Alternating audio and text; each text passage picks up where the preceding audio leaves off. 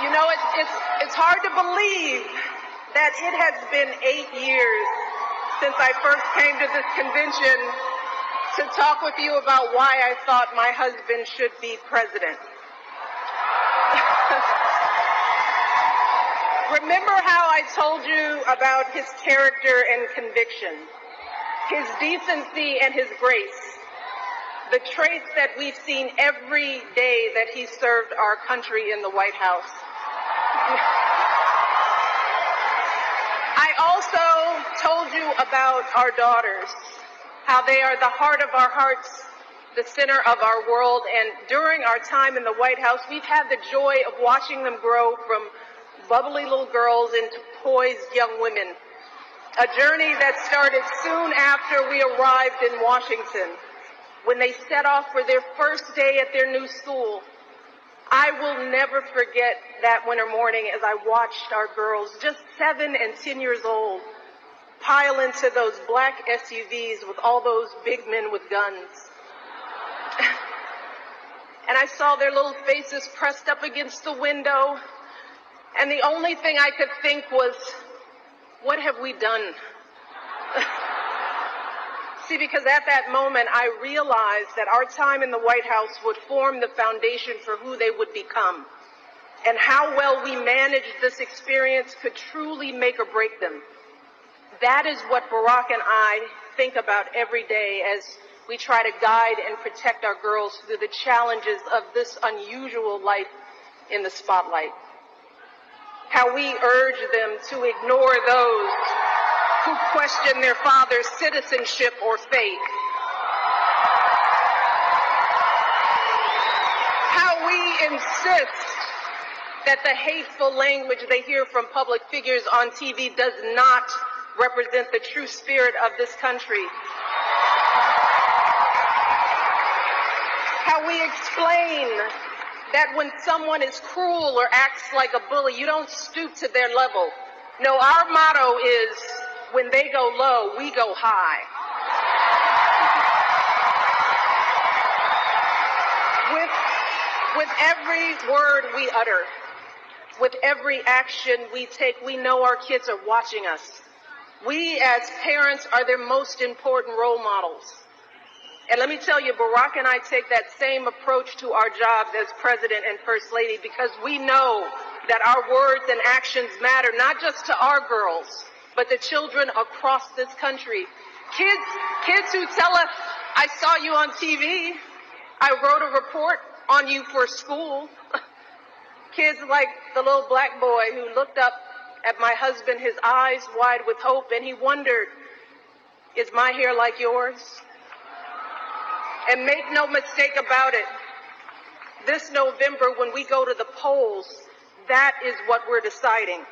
Not Democrat or Republican, not left or right. No, in this election and every election is about who will have the power to shape our children for the next four or eight years of their lives.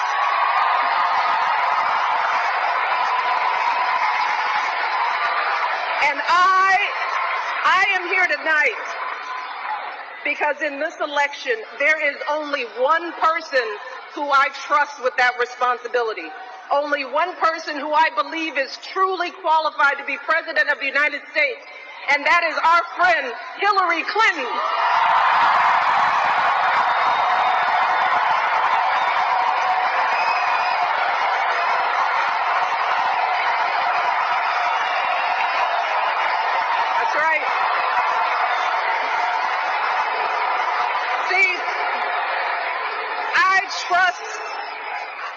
Trust Hillary to lead this country because I've seen her lifelong devotion to our nation's children.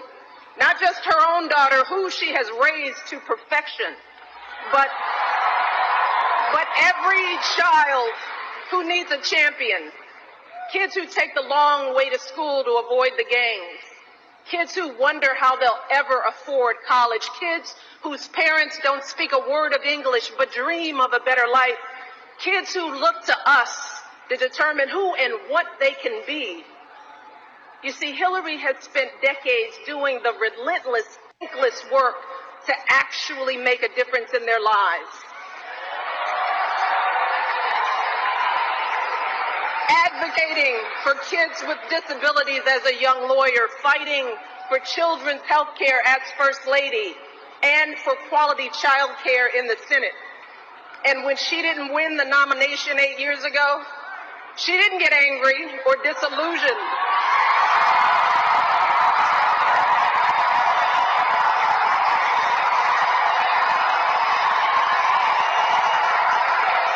She, Hillary did not, Hillary did not pack up and go home. Because as a true public servant, Hillary knows that this is so much bigger than her own desires and disappointments. So she proudly stepped up to serve our country once again as Secretary of State, traveling the globe to keep our kids safe. And look, there were plenty of moments when Hillary could have decided that this work was too hard, that the price of public service was too high, that she was tired of being picked apart for how she looks or how she talks or even how she laughs. But here's the thing. What I admire most about Hillary is that she never buckles under pressure. She, she never takes the easy way out. And Hillary Clinton has never quit on anything in her life.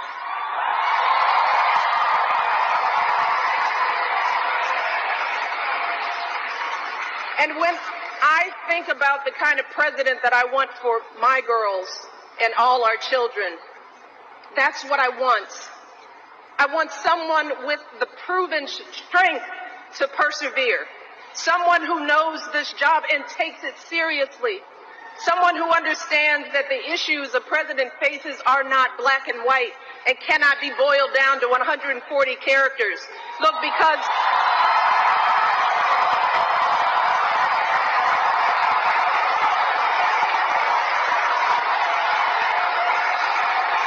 because when when you have the nuclear codes at your fingertips and the military in your command, you can't make snap decisions. You, you can't have a thin skin or a tendency to lash out. You need to be steady and measured and well informed.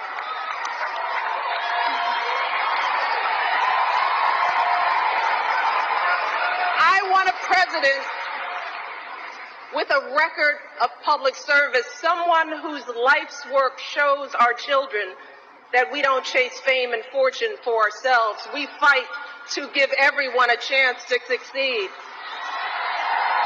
And, and we give back even when we're struggling ourselves because we know that there is always someone worse off. And there, but for the grace of God, go I. I want a president who will teach our children that everyone in this country matters.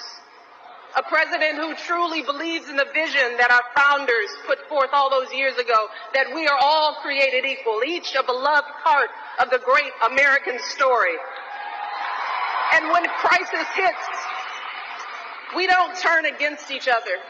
No, we, we listen to each other. We lean on each other because we are always stronger together.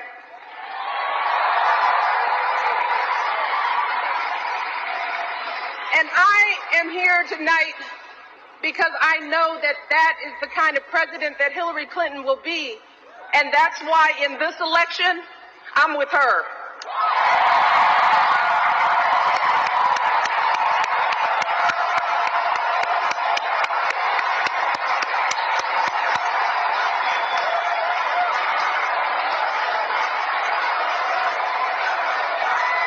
You see, Hillary understands that the president is about one thing and one thing only. It's about leaving something better for our kids. That's how we've always moved this country forward by all of us coming together on behalf of our children. Folks who volunteer to coach that team, to teach that Sunday school class, because they know it takes a village.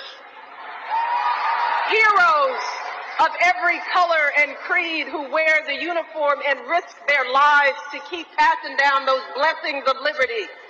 Police officers and protesters in Dallas who all desperately want to keep our children safe.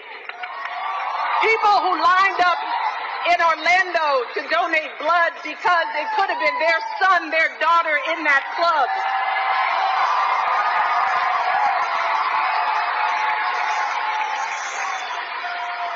Leaders like Tim Kaine.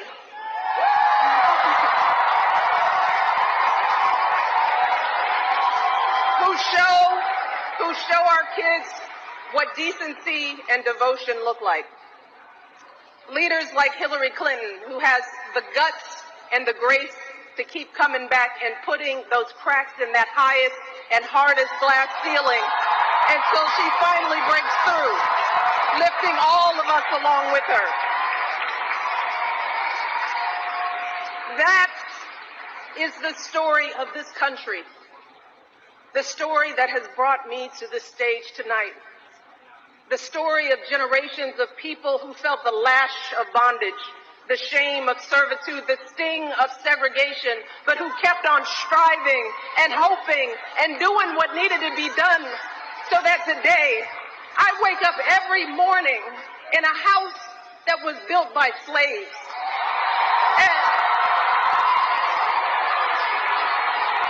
And, I watch my daughters, two beautiful, intelligent black young women, playing with their dogs on the White House lawn.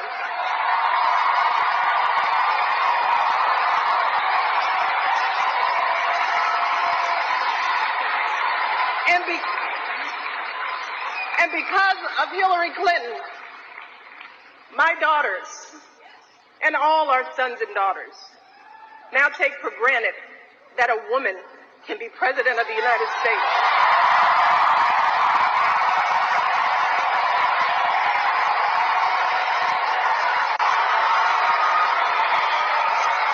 So look,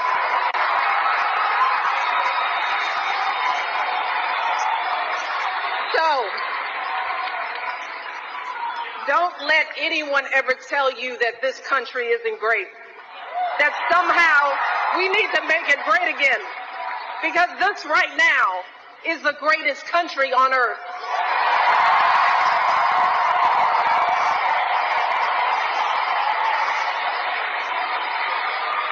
And as my, my daughters prepare to set out into the world, I want a leader who is worthy of that truth.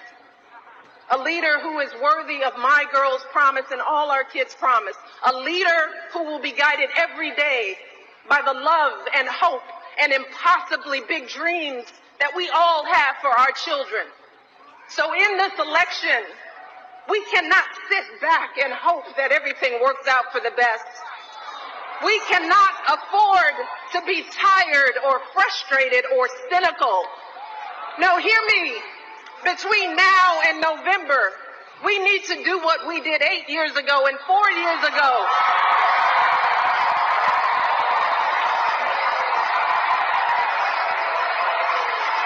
We need to knock on every door.